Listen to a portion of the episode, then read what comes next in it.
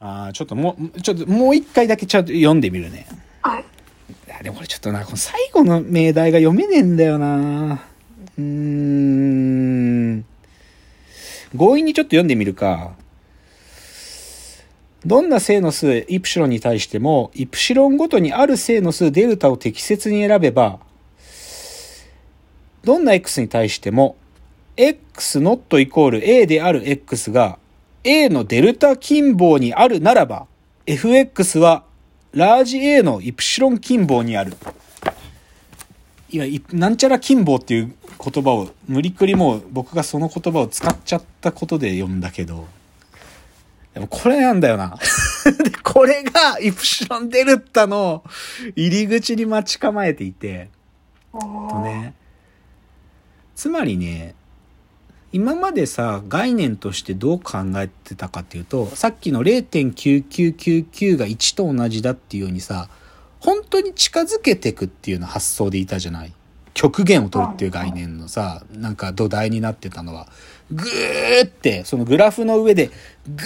ーって近づけていく両方から。で、そこに、もう最後のところに最接近したところが極限っつったじゃない？うん。なんだけど、イプシロンデルタっつうのは、それをね、こう近づけていくって発想じゃなくってね、あるイプシロンっていう正のちっちゃい数がある、あるっていうか、あるイプシロンっていうその、はものがあったとしてね、はい。と、もう一個ちっちゃいデルタっていうのがあったときに、その、なんていうのかな。Y 軸の方のデルタの幅決めたら、こうさ、グラフがあったらさ、はい。そその、ある幅の中にグラフがは入ったらさ、それに対応する X の幅も取れるじゃない？こう、なんていうの？はい。そこのわ中にある。で、このデルタをどんだけ小さく取っても、そのデルタの挑戦を受けるだけのちっちゃいイプシロンが存在するってイメージ。はい、デルタがはいどんだけ小さく取ったとしても、その、俺を満たすイプシロンっていうのが必ずある。逆の言い方でもいいんだけど。だからこの Y 軸の方の隙間とイプシロンっていうか X の方の隙間の、これが必ず、どこれを取っても絶対にこの幅の中に収まるみたいなイメージなのよ。はいでだから今までこうグーって近づけていくみたいなこと言ってたんだけど、その言い方をやめて、どんなせ正の数、ちっちゃい正の数を作っても、必ずその幅の中に収まるっていう保証をしてるっていう定義の仕方をするのね。この保証をするってことが大事なんだけど、うまく伝えられねえな。やっぱり、保証するってコンセプトをちゃんと説明しないと伝わらないよな。で、まあいいや。でもちょっとね、結論までいかなきゃいけないから。つまりね、はいこのことができると、要は、さっき言ったさ、階段上の関数ってあってさ、じゃあ x が1の極限取った時、極限取れるかっていうと取れないみたいなのがあるじゃない？うんでああいうのって高校の数学でも連続かどうかとかって言うじゃん。連続かどうかって言った時にさ、はい。あのーあ連続じゃないよね。非連続でね、こう関数が飛び飛び階段状になってんだから。で、で、それはさ、微分可能かみたいな話でさ、なんかその、ビョンってジャンプしてるとこは微分取れないわけだから微分不可能なんですよみたいなこと言ってたじゃない？だけど、こういう言い方してた時に、さこのイプシロンデルタのコンセプトを持ち込むと、ものこの連続っていう概念が、もうちょっと抽象度が上がって定義できるのよ。うんさっきのイプシロンデルタのこの間に入ってるっていう保証が取れるみたいな言い方するんで、で、はい。これなむずいんだけどなでもね、なんつうのかな。え、先にこっちの結論言った方がいいか。なんかね、そうだななんかさ、どうしてもさ、微分のこと考えてて、さっきのグーって近づけてくっていう極限のこと発想してるとさ、いつまで経っても、グラフが書けるものでしか、つまり人間の頭の中でも含めてね、二次元のグラフに遮影できるものでしか、この話がなんかイメージできないんだよ。イメージできないというか、必ずグラフとセットの問題としてイメージしないと、この極限っていう問題があくまでもグラフの上での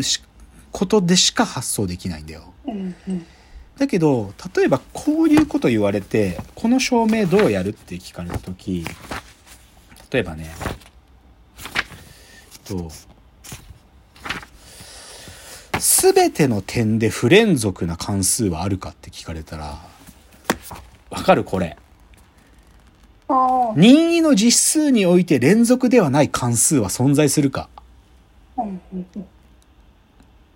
存在するかそう。存在するか。二次元的にかが細かい階段がたくさんあるみたいな感じで。イメージはそうだよ。そう、そう。でも、その細かいって言ってるものってさ、はい。その細かいの階段って、段差のとこに距離ってあるの。ああみたいなこと考えてさ、はいはい。これ無理じゃん。もうなんていうかさ、はいはい確かかその階段メタファーでいけるかっていうとさ、多分、うんなんかグラフ書いてる時点で物理的距離を含むから、グラフメタファーでいけないんだよ。で、これ答え明確で、その、x が無理数の時は、じゃあ1って値取って、x が有理数の時は0って値を取る関数を考えると、無理数がの時は0なんだよ。でうん、そのちょっとずれてる、有理数の時は1、あ、逆か。無理数の時は1みたいな。無理数と有理数で0、1が分かれるっていうのを取ると、これ、すべての点でれ連続じゃない関数になるんですよ。だって、有理数からほんのちょっと、ほんのちょっとっていうか、ほんのちょっとってコンセプトはもちろんだけども、ちょっとずれてたら無理数にか変わっちゃうんだし、うんはい。で、無理数の隣には無理数ないんで、有理数必ずあるんで、隣って概念も違うんだけど、もはや。あでもこれって、そういうさ、もう隣みたいなメタファーが通じなくなってる時点で、グラフからのアナロジーで物事考えられなくなってるわけ。で、これのもう一段進んだ問題で言うと、x が0の1点だけで連続な関数はあるかって考えるの。x が0の時だけ連続な関数。これもう無理なんだよね。無理っつうか、いや無理っていうか、もうさっきのグラフメタファーで言ったらもう絶対に無理。はい絶対に無理。けどあるの、これ。存在するの。これは、x が無理数の時は x の値を取る。で、x が有理数の時は0。これを取る関数は実は僕が言った、x が0の時だけ、この1点だけで連続な関数なんだけど、でもあイメージはね、深谷さんがさっき言ってた、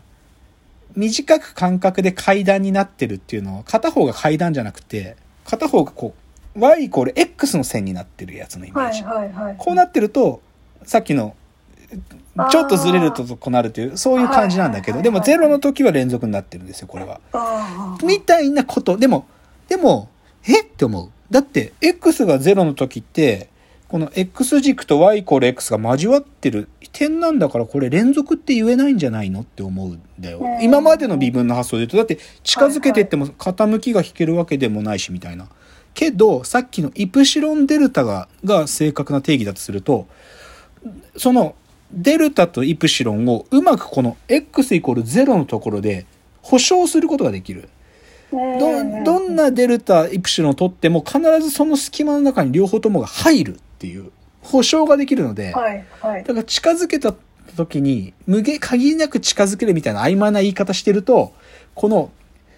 一点だけで連続だみたいな話も考えられないんだけど、イプシロンデルタくらいまで話が抽象化できてると、この一点だけで連続な関数っていうのも、グラフメタファーだと絶対に理解できないんだけど、理解できるようになるわけ。っていう話まで行きたい。ああ、全然いけない気がするね。でもね、がグラフメタファーを超えられるよってことに行きたい。行きたい。そう。そこまで。先はどうなってるんですか？そう。その先で、この先っていうか、そもそもさ、はいなんでイプシロン、もさっきの1イコール0.9999の証明が、直感的に違和感があるなってことがどこに埋まってたかってことをあぶり出すことができる。つまり、どこにあるかっていうとね、結論で言っちゃうと、さっき0.9999たあ、ごめん。これ0.9たす0.09たすっていう、これを S って呼んだじゃない？はい。で、ここまでは別に何もおかしいことしてないんだけど、これを10倍してみて、桁を一つずつ位を上げるってことするときにさ、でも、0.99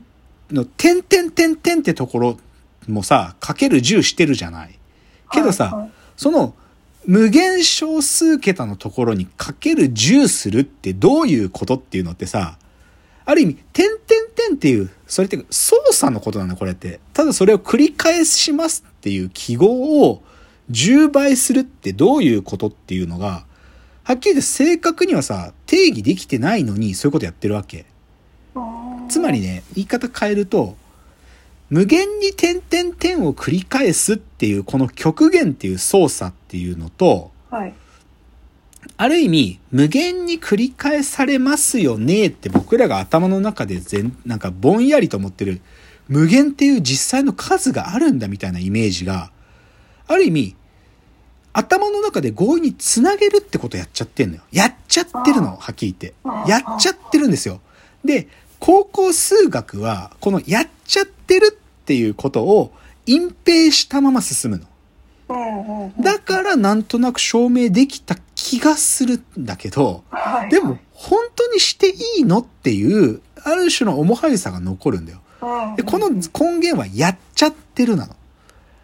あ、やべえ、時間があと10秒しかない もうちょっと最後ちゃんと言い切って終わるんで、ちょっと今日特にあと5分ぐらいだけつけます。ちょっと次です。